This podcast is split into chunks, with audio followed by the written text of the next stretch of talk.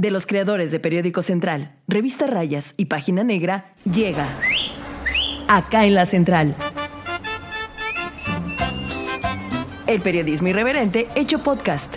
Pásale, ¿qué va a llevar? ¿Qué va a querer? Quiere guardar toda la que tenemos acá en la central. Acá en la Central. Hoy presentamos Feminicidios, la otra pandemia.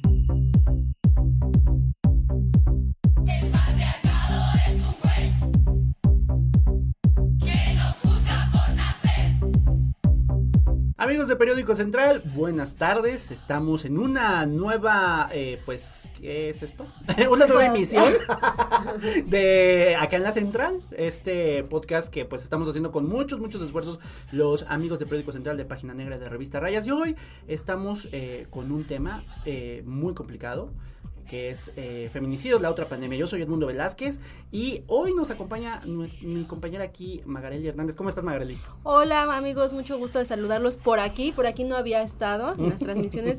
en esto de la central y un gusto tener eh, acompañarnos aquí con este tema que pues lamentablemente siempre va a dar de qué hablar, nunca vamos a parar con esta otra pandemia, como bien dices Mundo, que son los feminicidios y pues bueno, trataremos de abarcar un poquito de todo, porque sabemos que hay muchas dudas al respecto, muchas veces recibimos comentarios de por qué si es feminicidio, por qué no, entonces trataremos de aclarar todas sus dudas aquí en este bonito podcast. Así es, y pues prácticamente eh, es un debate todos los días, como bien dices, cuándo es un feminicidio, cuándo no es un feminicidio. También nosotros como medios de comunicación estamos inmersos en un debate de cómo es que tratamos el feminicidio, si es que lo hacemos bien, si es que lo hacemos mal. Eso también lo vamos a platicar acá. Eh, vamos a tener también colaboraciones de algunos amigos que están eh, inmersos en el mundo del activismo y también de los medios de comunicación con relación al feminismo, a la violencia de género y a la violencia contra la mujer y también el acompañamiento de las víctimas. Pero primero de esto, amiga Maggie, ¿qué es lo que podemos decir o cómo podemos decir que es un feminicidio? ¿Qué, qué este, primero, qué ¿Cómo se define? Pues mira, el feminicidio como tal sí es un homicidio, pero se cataloga como feminicidio porque se hace con odio y por razones de género. Es decir, eh, por el hecho de ser mujer, no es, eh, por ejemplo, en un asalto, es por razones de género. Y regularmente, la mayoría de los casos, pues siempre son realizados por las parejas sentimentales de todas las víctimas. O un familiar muy cercano. Exacto.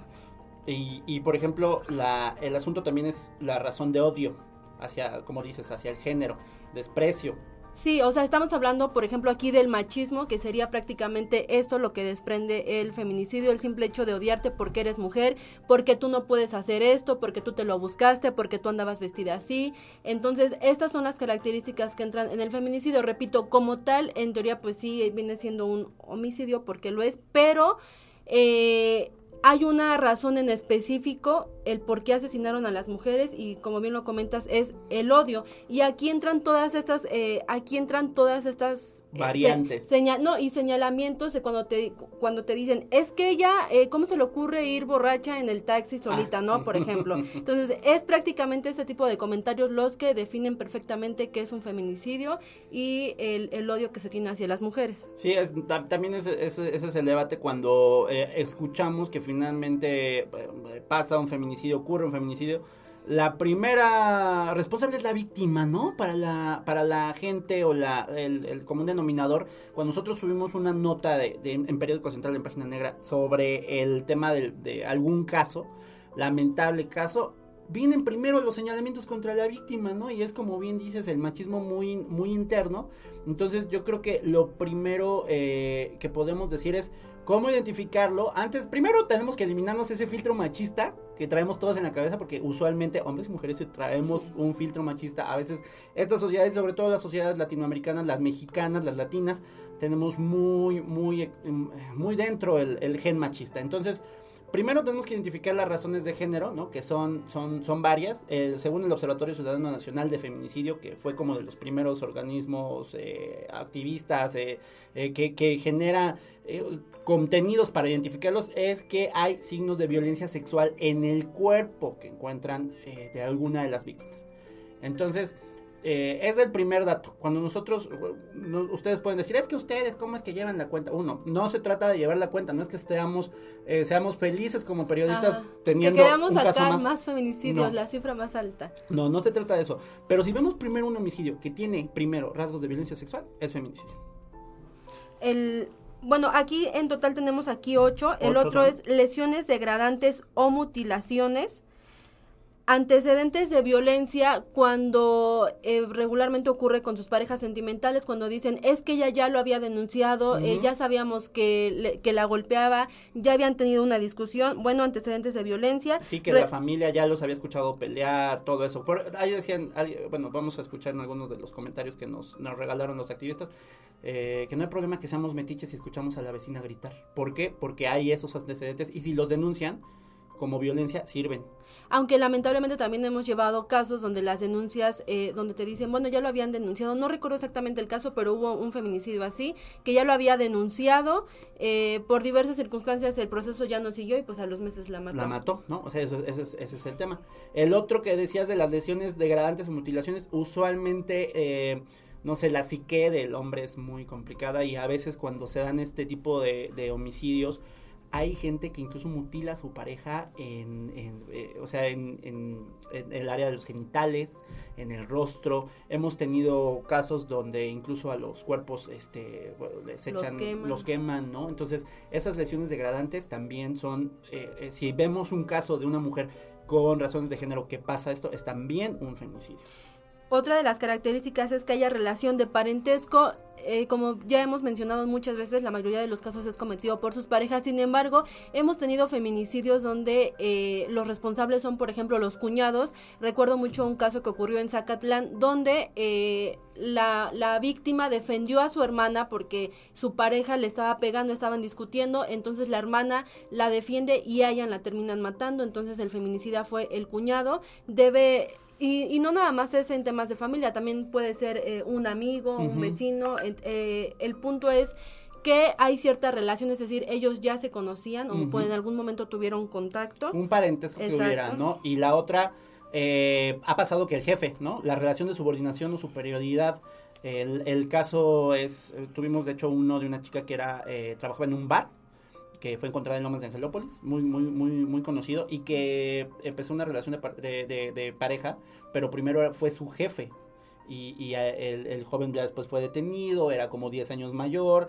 Eh, sí hay un tema como de eh, yo soy quien te ordena, quien está arriba, quien etcétera. Entonces, esta superioridad también identifica como parte del caso de un feminicidio.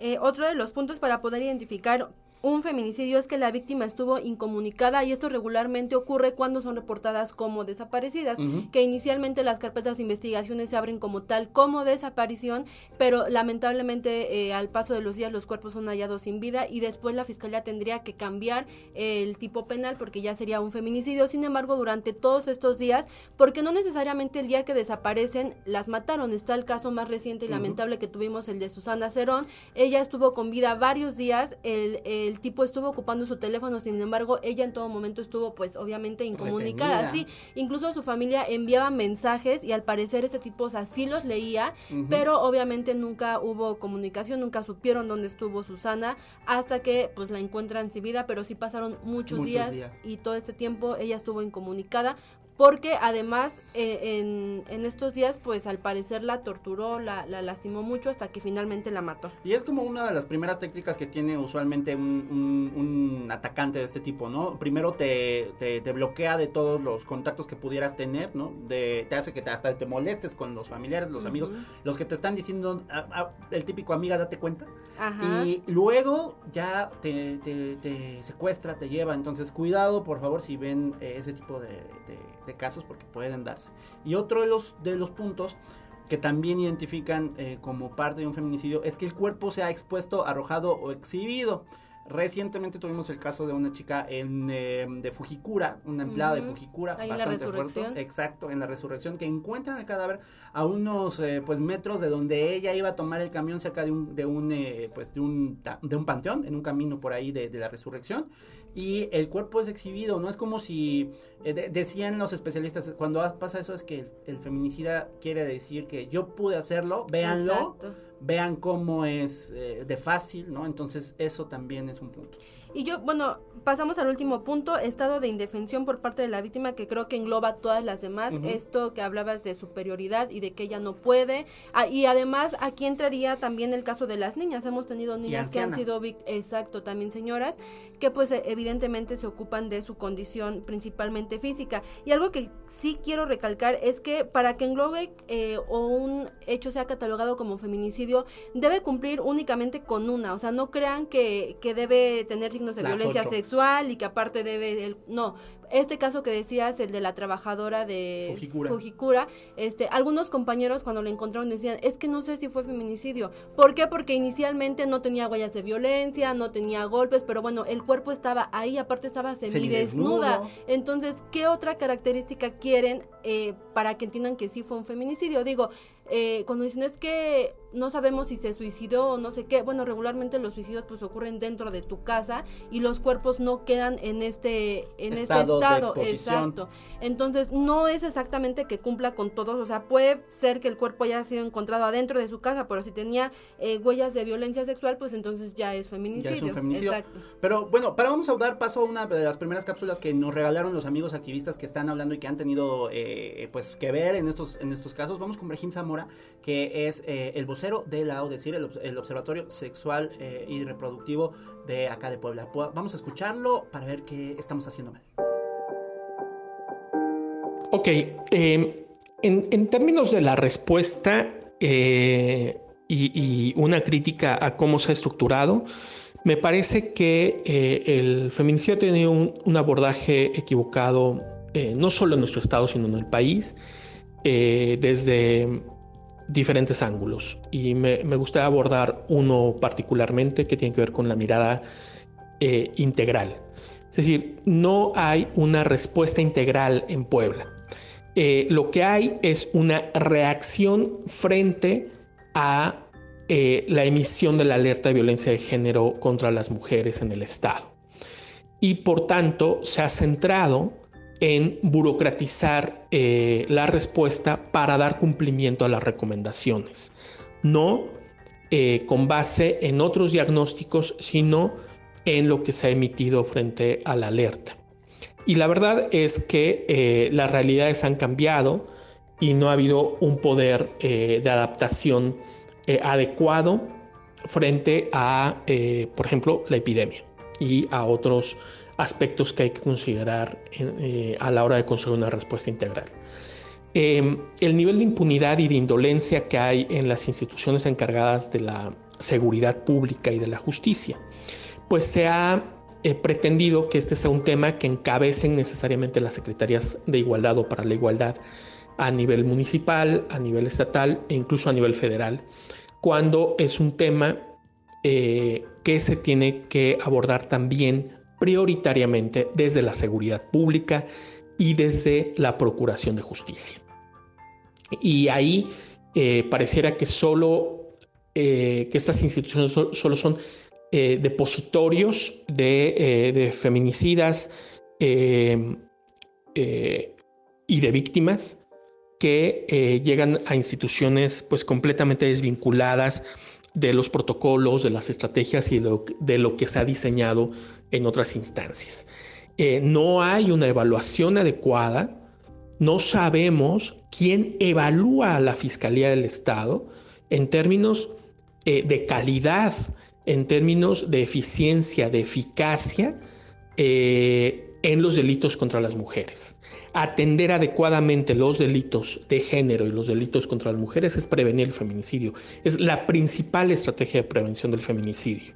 Es decir, cuando tú captas a un, eh, a un perpetrador de violencia en, en, momentos muy primarios de la misma y puedes eh, reencauzarlo a través de estrategias de reeducación, estrategias de monitoreo, de... Eh, de reincorporación social que no pasen necesariamente por la prisión, sino justo por eh, procesos eh, reeducativos de la violencia a, partir de, mecanismos y de metodologías muy específicas que se conocen muy bien en, el Estado. Ahí es donde se podría incidir de verdad en la baja de, en la baja de casos. Sin embargo, nos seguimos encontrando con muchísimos casos donde las víctimas ya habían denunciado a sus asesinos y eh, por violencia.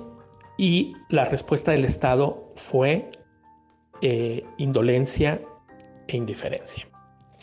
Eh, mientras eso siga ocurriendo, no va a haber poder humano que ayude a bajar los casos, sino del otro lado es qué se hace con aquellos potenciales feminicidas que el Estado no está captando a tiempo, que el Estado no se está haciendo cargo de ellos eh, de manera adecuada e integral y que eh, está depositando en las manos de las mujeres pues prácticamente la convivencia, la atención y la evasión eh, con sus agresores. Eso me parece que es, es muy serio y, y esa omisión pues tampoco tendría que estar en manos de las instituciones encargadas de las políticas para mujeres, sino justo en las instituciones encargadas de la justicia y de la seguridad pública.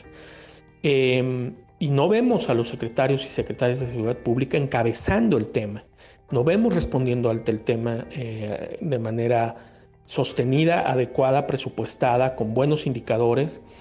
Y, e insisto, la otra parte es la evaluación a la fiscalía. Tiene que haber una evaluación profunda de todos los sistemas, de todos los mecanismos y de todos los procesos para ver justo dónde está el fallo eh, de este colapso institucional que tenemos y que eh, pareciera que nadie está interesado en resolver eh, verdaderamente, ¿no? de, manera comprometida y con una respuesta este, eficaz. Y claro, por el otro lado, tiene, hay, hay, otros mecanismos que tienen que estar operando, pero que son de muy largo plazo, como la, educación pública, la incorporación de la perspectiva de género a, a todos los programas sociales, a todos los programas eh, de política pública, etcétera. ¿no? Pero esos son de largo plazo. Entonces me parece que, que lo que está en el corto plazo es justo identificar eh, los problemas en los procesos de seguridad pública y de acceso a la justicia. ¿Ya sigues en las redes sociales al mejor portal informativo? Claro, Periódico Central. Instagram, arroba Central Puebla. Hay fotos de gatitos. no, no es cierto. Y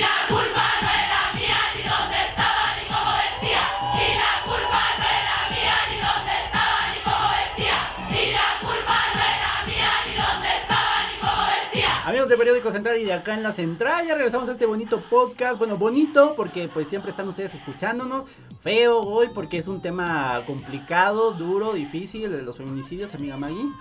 Y que estábamos muy felices porque este año, eh, al parecer, no iba a empezar tan violento como los otros y ya cayó el primer feminicidio de este 2020. Fue ayer, exactamente, de esta mujer que fue encontrada en, en, un motel ahí en mediaciones de la Capu. Y pues lamentablemente este tipo de, eh, de actos, de actos perdón, violentos cometidos hacia la mujer pues se siguen registrando. Sí, pero fíjate que eh, no sé eh, de qué depende exactamente cada año. Yo creo que también tiene que ver mucho la inhibición del asunto de la pandemia y de la denuncia y de las cosas.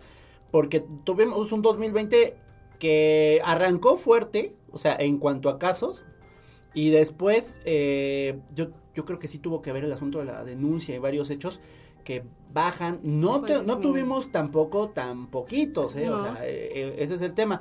Y, y, ahí es donde radica el hecho de, de hacer el conteo de los casos y, empezar a, a, preguntarnos qué se hizo bien en un año, qué se hizo mal en otro en el año en que entró incluso la alerta de género, tampoco se modificó tanto el asunto de, los casos, pero por lo menos en el 2020 cerramos con 93, ¿no, amiga May? Sí, cerramos con 93 casos y si bien, como dices, arrancó muy violento y después disminuyó un poquito, ha sido uno de los años más violentos porque en el 2013, que fue cuando se tipificó el delito aquí en el estado de Puebla, se registraron 50 casos, para el 2014 fueron 60, para el 2015 eh, 50, 2016 82, 2017 ha sido hasta ahorita el año histórico más violento, así es con 101.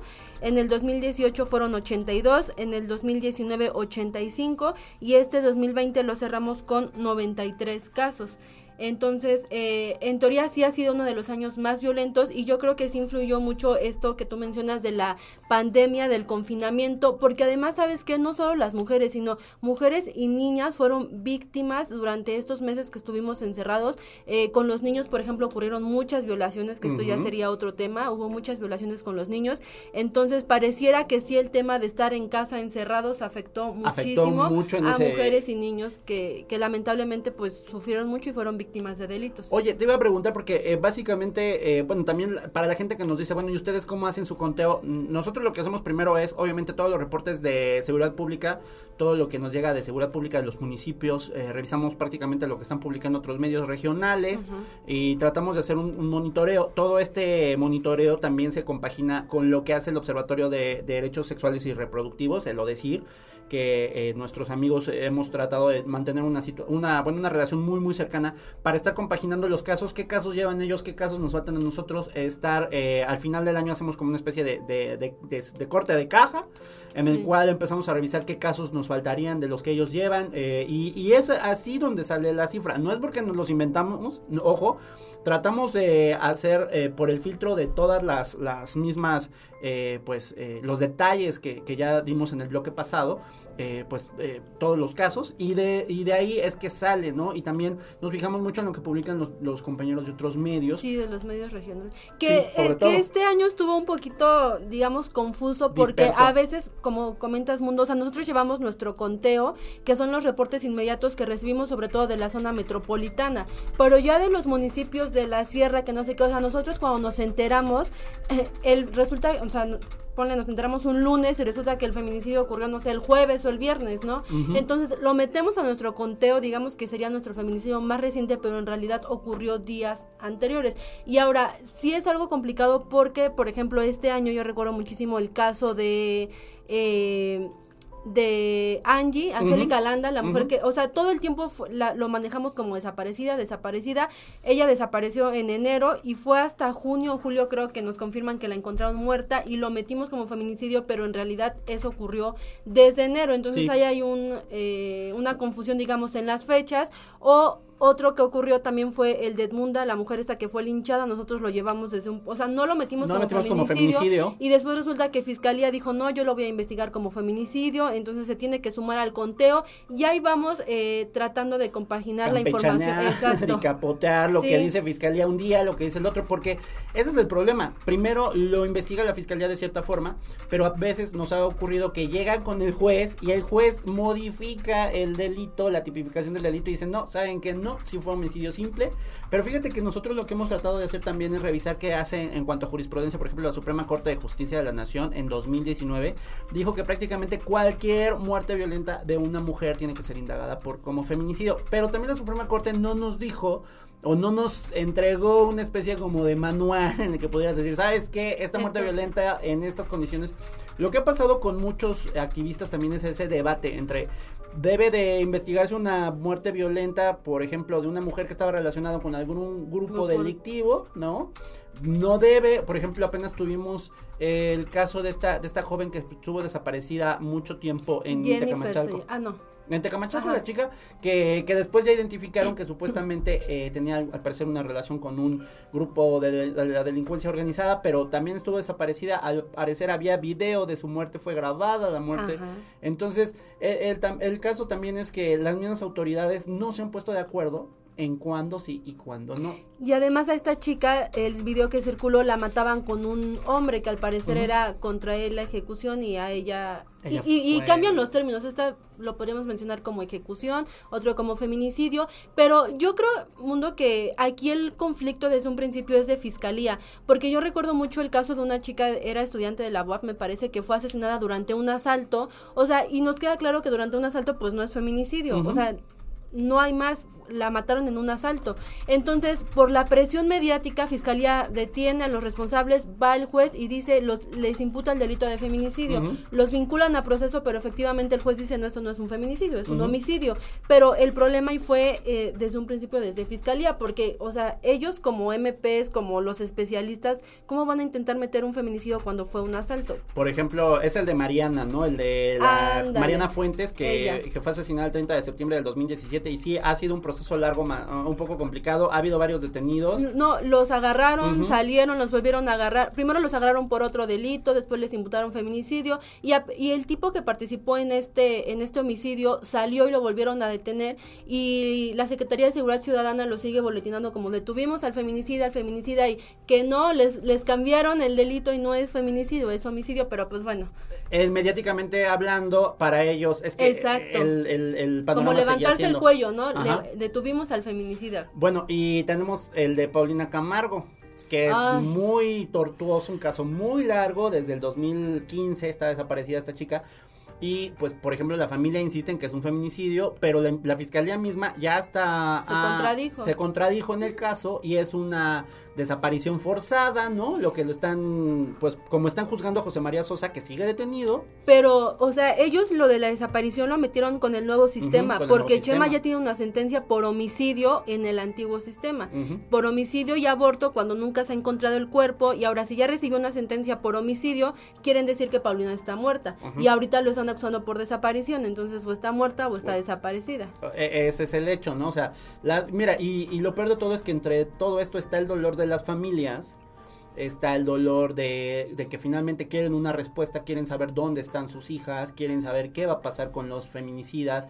Tenemos el de Mara Castilla, por ejemplo, que sigue extendiéndose y extendiéndose. Creo que a, ese caso, ese caso ya debía de tener sentencia pero se ha extendido tanto por la pandemia, ¿no? Y por los amparos, porque ah, el juez, el juez de, de, Ricardo Alexis metió muchos amparos y resulta que todos los ganó, entonces tuvieron que reponer todos los, la audiencia de vinculación a proceso, la audiencia de, tuvieron que hacer audiencia para verificar la medida cautelar, entonces después el abogado de Ricardo Alexis en su estrategia mandó a declarar a la mamá y a la hermana por la versión esta de que Mara andaba con un tipo que era secuestrador y que lo mataron, etcétera, y la mamá y la hermana se amparan, no van a declarar y en, o sea, ha sido un proceso muy largo, ya van en creo que ya es el van más de una semana de juicio. Yo espero que ya pronto sepamos cuál es finalmente la resolución, si es culpable o inocente. Pero sí, eso fue desde septiembre de 2017. O sea, los procesos son muy, muy tardados. A mí a veces me, me causa conflicto cuando detienen a alguien, ya agarramos al feminicida ahí.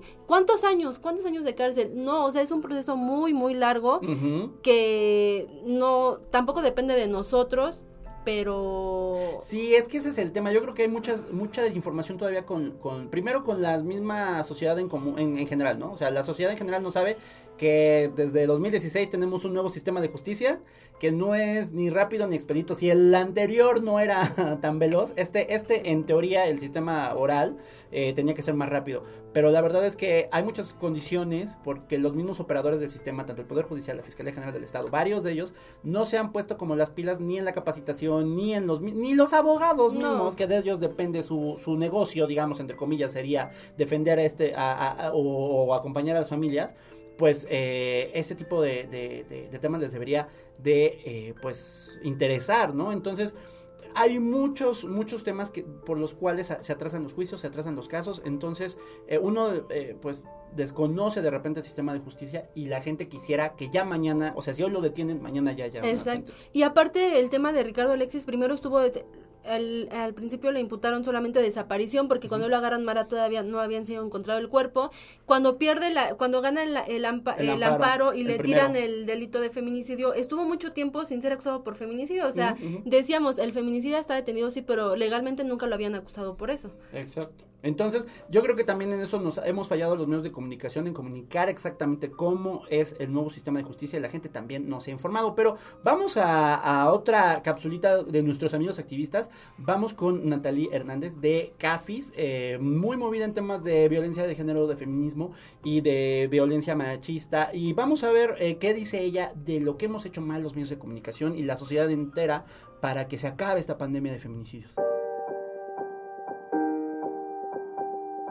Hola, saludo con mucho gusto a quienes siguen este espacio. Mi nombre es Natalie Hernández, directora de CAFIS AC. Y con respecto al tema del abordaje de la violencia feminicida y en general de la violencia contra las mujeres, apuntaría lo siguiente. Em, primero, evitar la normalización y la reproducción de la violencia contra las mujeres en estos discursos que se difunden mediática y socialmente. En este sentido, es crucial dejar de narrar los hechos violentos de modo que se ofrezcan datos que puedan alimentar lo que cotidianamente conocemos como morbo. También resulta indispensable no difundir imágenes, datos o información que sirven, ya sea como prueba de investigación o que eh, de algún modo puedan entorpecer la investigación que se está realizando en torno al acto de violencia cometido. Por último, diría que es necesario erradicar los discursos, sobre todo social y mediáticamente, que apuntan a exculpar o excusar al agresor eh, con mensajes que de alguna forma sugieren que el agresor cometió tal violencia, ya sea por culpa de la víctima o por culpa de las circunstancias. Me parece que estas tres recomendaciones son indispensables para que continuemos transformando la visión que socialmente tenemos en torno al feminicidio y a la violencia contra las mujeres. Podcast hay muchos. El del verdadero periodismo irreverente está acá en la central. Síguenos en Twitter arroba Central Puebla.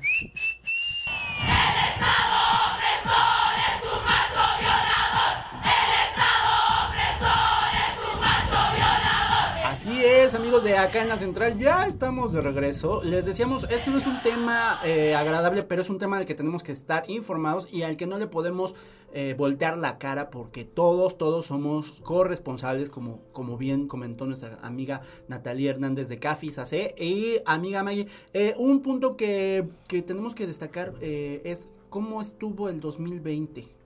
Mira, nosotros eh, registramos 93 feminicidios en el control hemerográfico que llevamos en Página Negra y en nuestro mapa interactivo que tenemos ahí, pero eh, Fiscalía reconoció solo 50 hasta noviembre. Según la Fiscalía, los datos del secretariado, en enero abrió siete carpetas de investigación por feminicidio, en febrero fueron 10, marzo 5, abril 3, mayo 3, junio 7, julio 7, agosto 1, septiembre 1, en octubre 4 y en noviembre 6.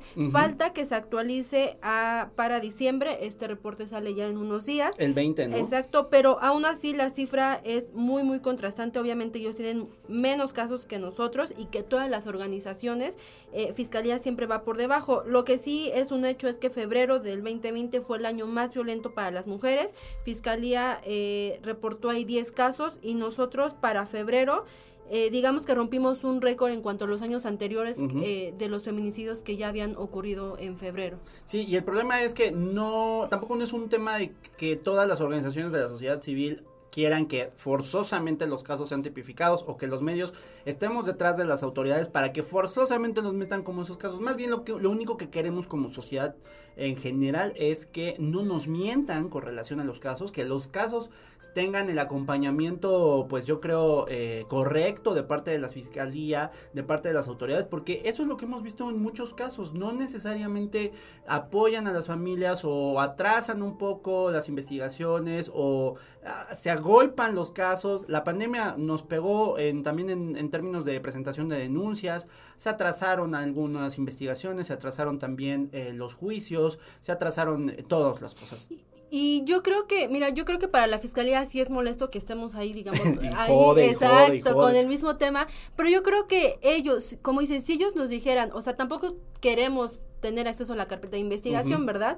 Pero si ellos nos dijeran, ok, miren, no es feminicidio porque ya la mataron por esto, va, Va. ahí queda, o sea. Pero no hay información. Exacto, no hay información. Por ejemplo, el caso de Judith Abigail, de la chica esta que mataron cuando fue al campo de tiro, o sea, te lo juro que la pandemia les cayó, dijeran por ahí, de pechito, porque cada rueda de prensa que íbamos, ¿qué pasó? ¿Qué pasó? Ya hay detenidos, ya lo vamos a tener esclarecido. En la siguiente eh, vamos a dar información sobre ese caso. En la siguiente, y llegó pandemia y esas ruedas de prensa fueron canceladas y hasta la fecha no nos han dicho qué pasó con ella y para nosotros pues es feminicidio y ahí quedó. Pero ellos no han dicho qué ocurrió con este caso, que supuestamente ya lo tenían esclarecido, que había por ahí una banda involucrada o detrás de esto una banda de, de- de delincuentes, en fin, o sea, no nos explican ellos cuál fue la causa de muerte, ellos han por esclarecido ciertos casos, pero si no nos dicen por qué fue o por qué ellos no lo tipifican como feminicidio, pues entonces para nosotros ahí va a quedar, porque no nos están dando la información. Exacto, sí. Miren, una sociedad informada siempre va a ser una sociedad más eh, inteligente, más crítica, más todo, y, y va a apoyar incluso que la misma fiscalía avance, porque es la que va a denunciar. Nosotros, se- yo pareciera que a veces eh, esta falta de transparencia le sirve a la fiscalía, ¿no? Por el, ay, perdón, mundo, el caso de, no me acuerdo si la chica se llama Jennifer, la que desapareció con, en San Andrés Cholula y después Ajá. la, eh, resulta que la encontraron muerta, que el En fiscal... San Nicolás de los Ranchos, ¿no? Ándale, que el fiscal dio rueda de prensa para decir que había ocho detenidos. Inicialmente dijo que era un feminicidio. Después mandaron un comunicado diciendo que ella andaba con uno de los detenidos y que el detenido vendía droga y que no sé qué. Y entonces eh, para ellos ya no entró como, como feminicidio. Pero lo que no nos, o al menos a mí no me quedó claro, es por qué ella no. O sea, ella vendía, la mataron en un Era ajuste de cuentas.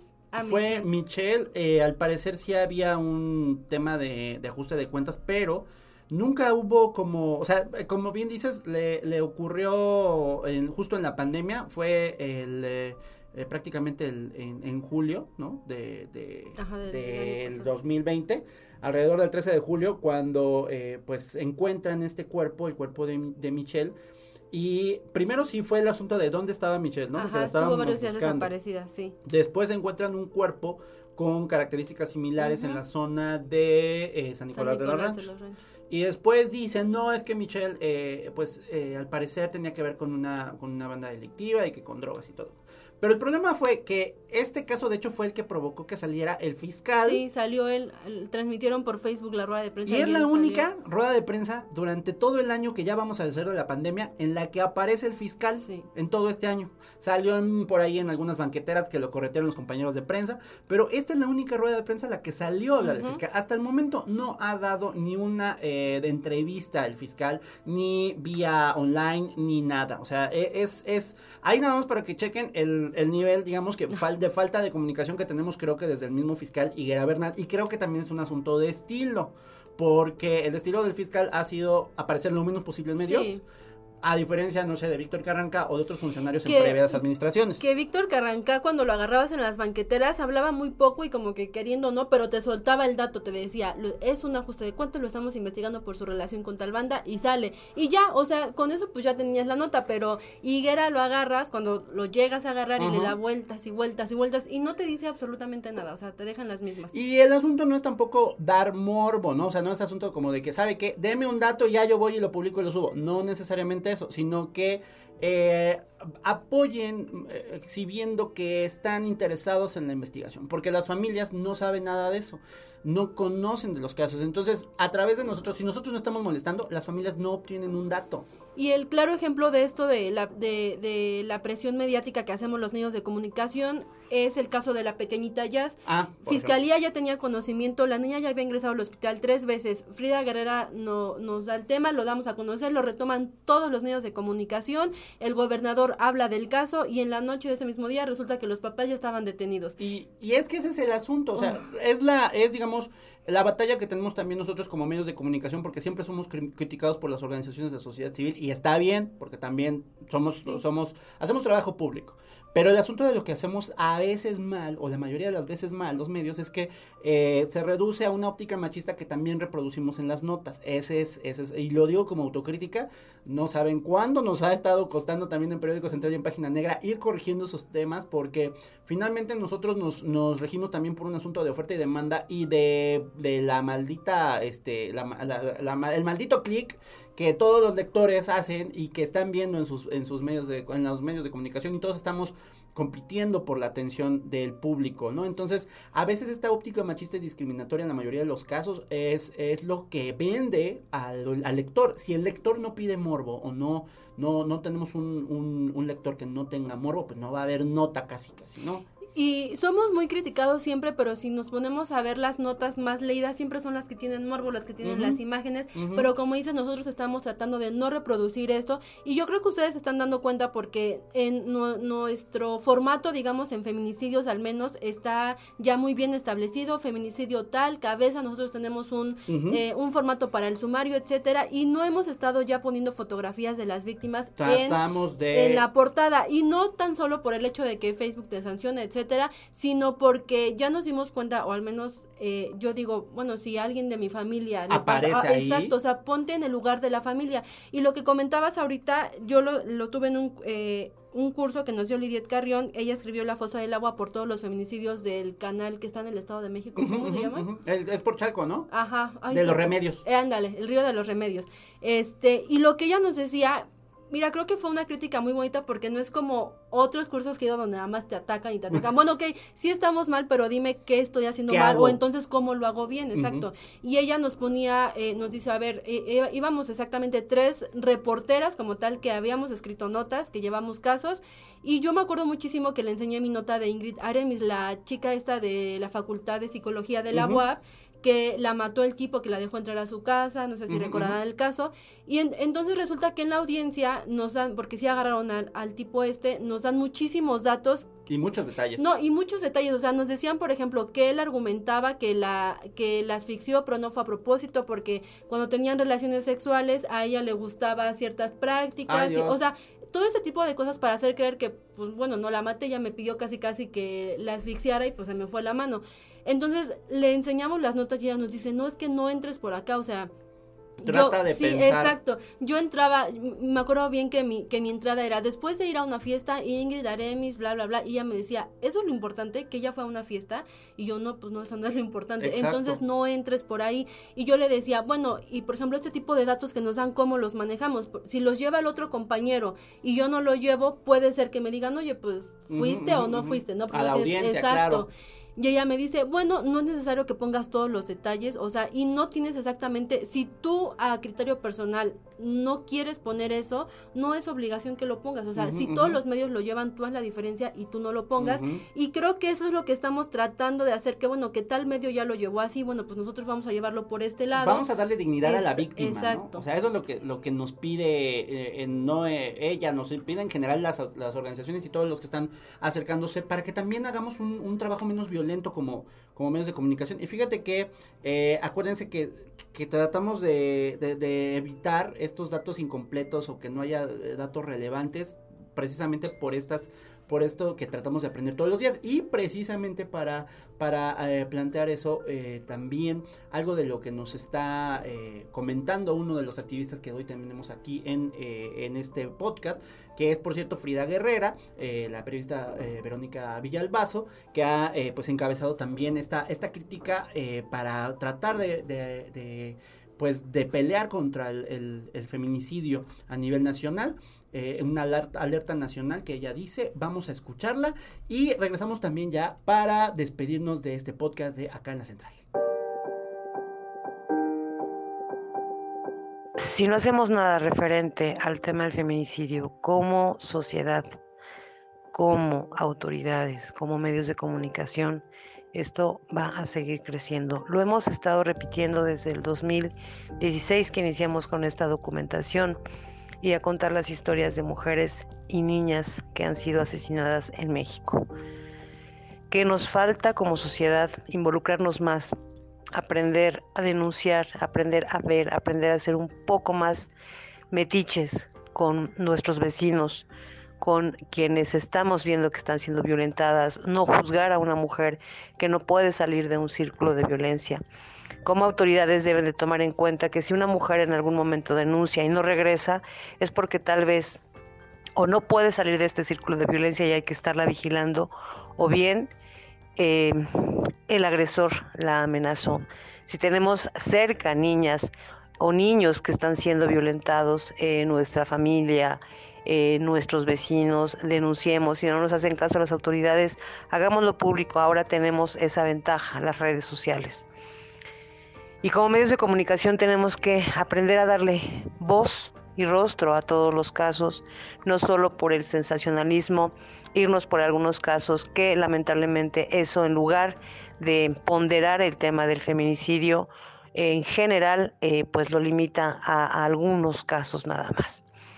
Lamentablemente estamos padeciendo una pandemia que ha parado la justicia en este país. Y ya, ya existe, una vacuna, eh, lamentablemente para el tema del feminicidio, para el tema de la indiferencia, para la falta de empatía, aún nos falta mucho, porque no hay vacunas que logren abrazar el dolor de las decenas de familias que se quedan rotas, de las decenas de niños que se quedan sin sus madres y que pocas veces volteamos a ver. Soy Frida Guerrera. En promedio pasamos 6 horas y 43 minutos en las redes sociales al día. Usa un poco de esas horas para informarte sin aburrirte. Facebook, Periódico Central.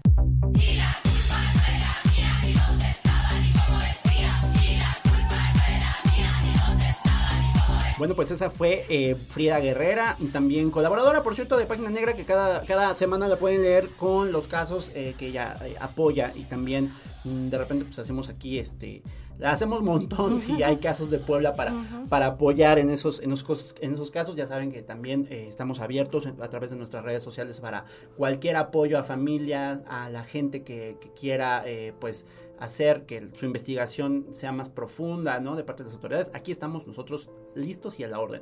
Amiga Maggie, en el 2021 está el debate, siempre ha sido el mismo debate, creo que año con año. todos los años. Ajá.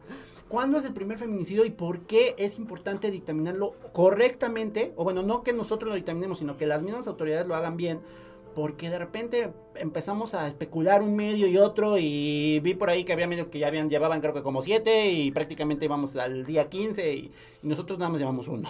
Sí, como dices, o sea, eh, al principio, bueno, en general los medios, digamos, hacemos nuestro corte, como dices, ya en diciembre. Entonces empieza el siguiente año y tenemos que estar, digamos, pendiente de cuándo y dónde ocurre el primer feminicidio.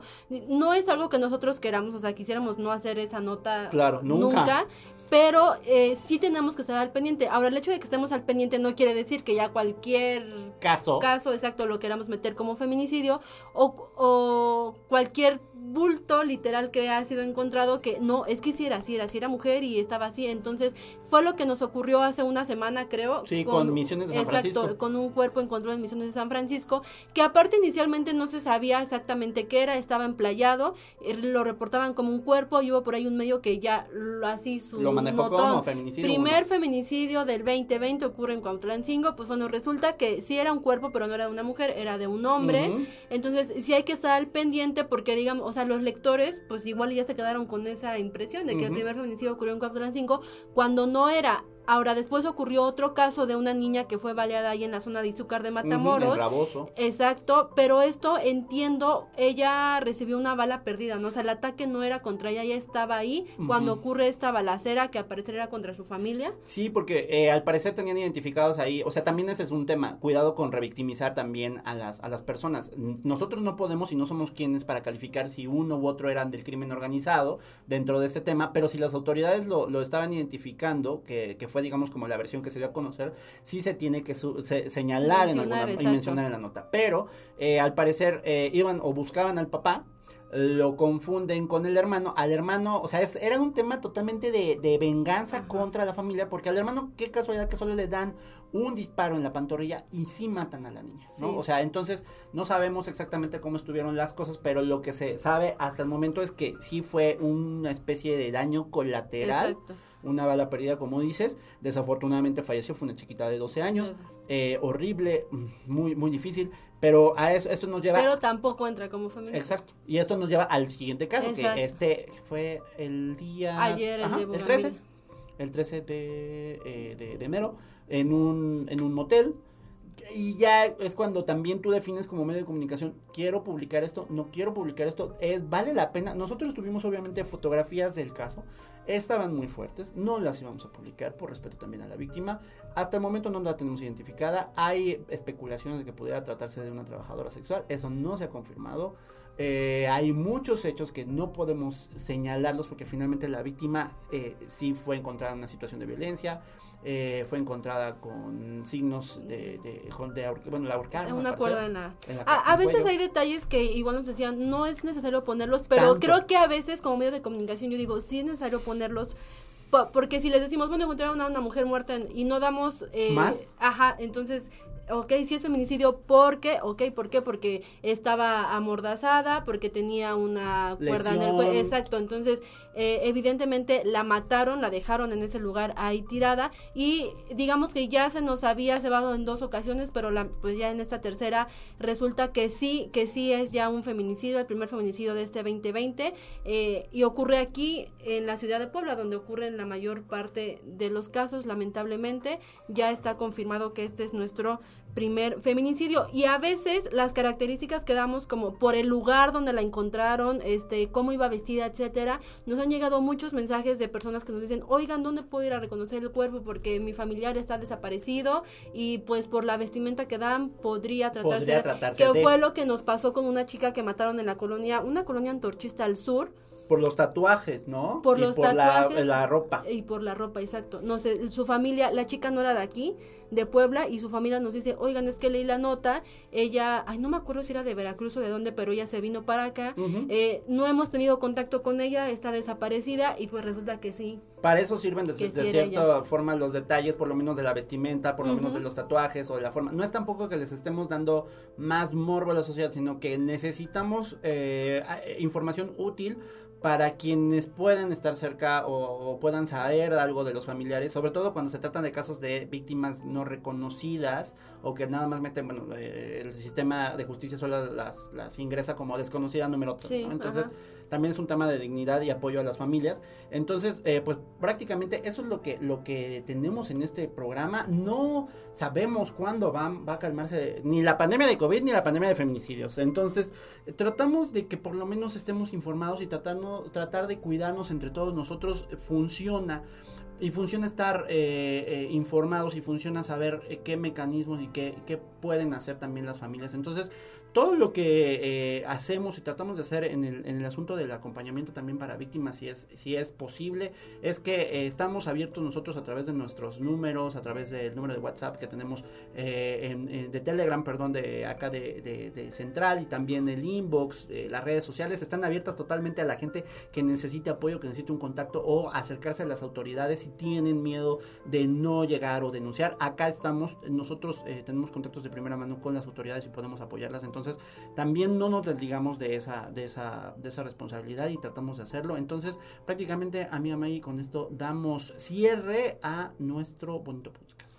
Sí, así ya finalizamos este tema. Esperemos que este año de verdad no haya tanta violencia contra las mujeres. También eh, ustedes como lectores nos están escuchando, así como nosotros tratamos de corregir la forma en que hacemos el periodismo, en que escribimos, también sean un poquito conscientes con sus comentarios. Muchas veces Sí, las, claro. fami- las familias están leyendo todo lo que ponen y de verdad que es muy, o sea, si nosotros sentimos feo de ver todo lo que ustedes ponen, imagínense cómo, cómo lo ve la familia, pónganse siempre en el lugar de, de, de, de las víctimas indirectas, que pues es la mamá, el hermano, o sea, a ustedes les gustaría que, que hablaran así de un ser querido, entonces... Primero pónganse en exacto, los zapatos, pónganse ¿no? en ese lugar. Y pues bueno, como ya lo dices, Mundo, si bien nosotros no podemos hacer que... Pues no somos autoridades. Exacto, o sea, no, no estamos impartiendo justicia. Lo que sí podemos hacer es canalizarlos, acercarlos a las autoridades o alguna organización que ellos están eh, pues especializados para dar este tipo de acompañamiento. Y pues bueno, eso es todo por este, por este día. Nos despedimos, no sin antes les dejamos una carta. Es una carta bastante fuerte que se viralizó en Facebook. Fue escrita en memoria de las turistas argentinas eh, Marina Menegazzo y María José Coni, que fueron asesinadas en Montañita, Ecuador, a finales de febrero de 2016. Pero es una carta bien fuerte que nos hace reflexionar eh, el papel de las víctimas y cómo es que precisamente nos pasamos de la raya cuando cuando acusamos a una persona que ya no puede defenderse. Muchas gracias, esto fue acá en central. Ayer me mataron. Me negué a que me tocaran y con un palo me reventaron el cráneo. Me metieron una cuchillada y dejaron que muera desangrada.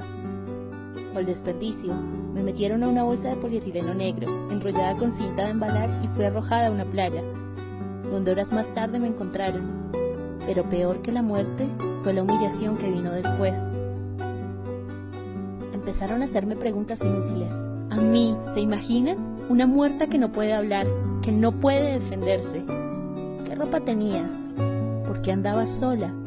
¿Cómo una mujer va a viajar sin compañía? Te metiste en un barrio peligroso.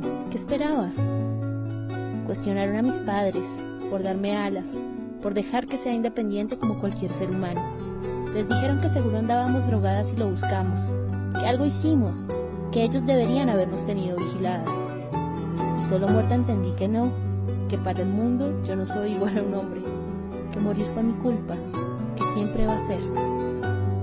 Te pido que por mí y por todas las mujeres a quienes nos callaron, nos silenciaron, nos cagaron la vida y los sueños, levantes la voz. Vamos a pelear, yo a tu lado, en espíritu, Y te prometo que un día vamos a hacer tantas que no existirá la cantidad de bolsas suficientes para callarnos a todas.